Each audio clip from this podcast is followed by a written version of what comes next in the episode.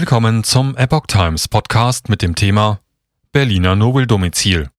Woher kamen Spahns Millionen für die Luxusvilla? Ein Artikel von Oliver Signus vom 29. November 2022. Rätselraten um Finanzierung. Die angebliche Erbschaft des Ehemanns wurde als Empfindung entlarvt. Der Ex-Minister spricht von Vermögen aus Spekulationserträgen.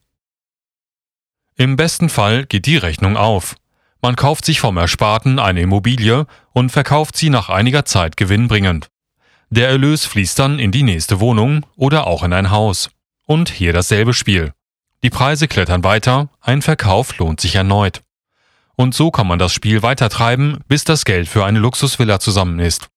So ist es beim Ex-Gesundheitsminister Jens Spahn gelaufen, der sich vor zwei Jahren gemeinsam mit seinem Mann Daniel Funke für rund 4,6 Millionen Euro einen kleinen Palast in bester Berliner Wohnlage im Stadtviertel Dahlem gekauft hat. Das behauptete der CDU-Politiker jedenfalls kürzlich in der Talkshow Che Krömer. Geholfen haben sollte auch eine Erbschaft Funkes. Doch die entpuppte sich als Erfindung, wie der Spiegel berichtete.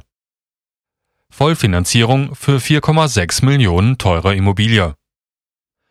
Die Finanzspritze, die beim Abschluss eines Kreditvertrages über eine Vollfinanzierung der Immobilie geholfen haben soll, stammte angeblich aus dem Nachlass von Funkes 2019 verstorbenen Vater Thomas Funke.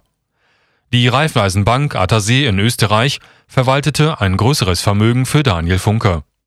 Der Spiegel forschte nach und fand heraus, dass es diese üppige Erbschaft, die angeblich den Kredit absicherte, nicht gab.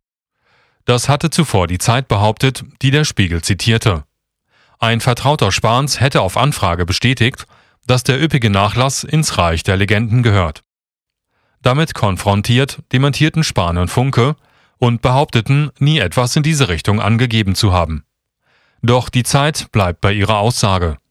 Eine Erbschaft soll es gegeben haben, das sei sogar mehrfach gesagt worden. Sparkasse als Hauptgläubiger.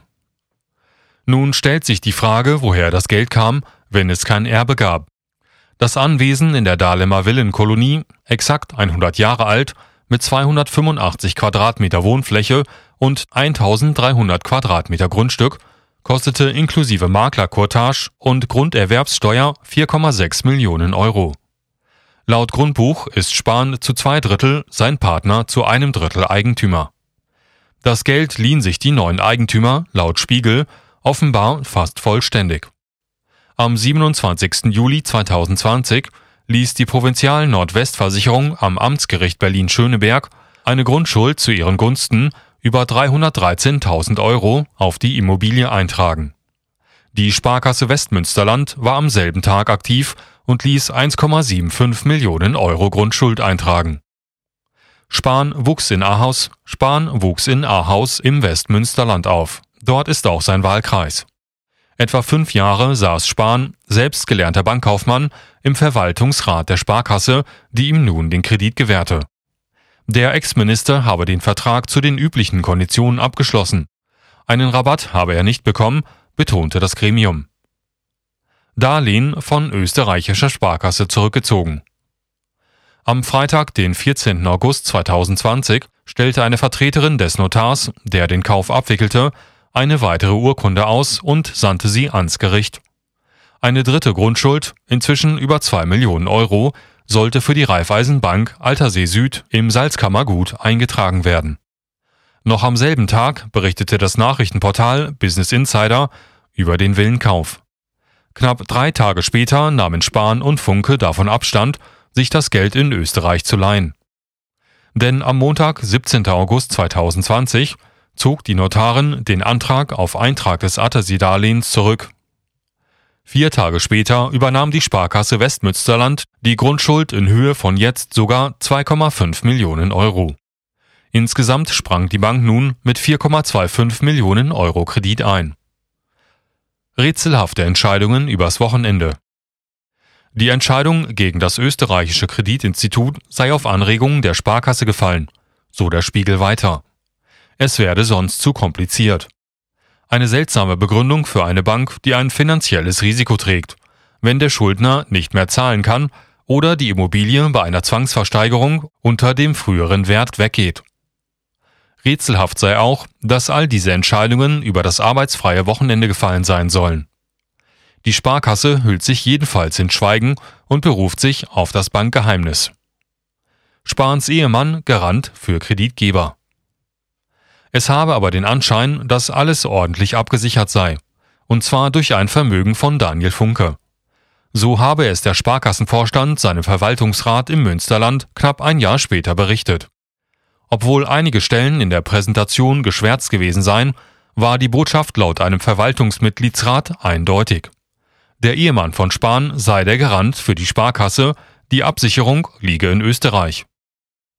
Der Minister und die Maskengeschäfte. Nach den ersten Meldungen über den Villenkauf war vor allem der Minister unter Beschuss geraten. Viele stellten sich die Frage, ob er sich ein solches Luxusdomizil leisten konnte. Es war die Zeit der Maskendeals.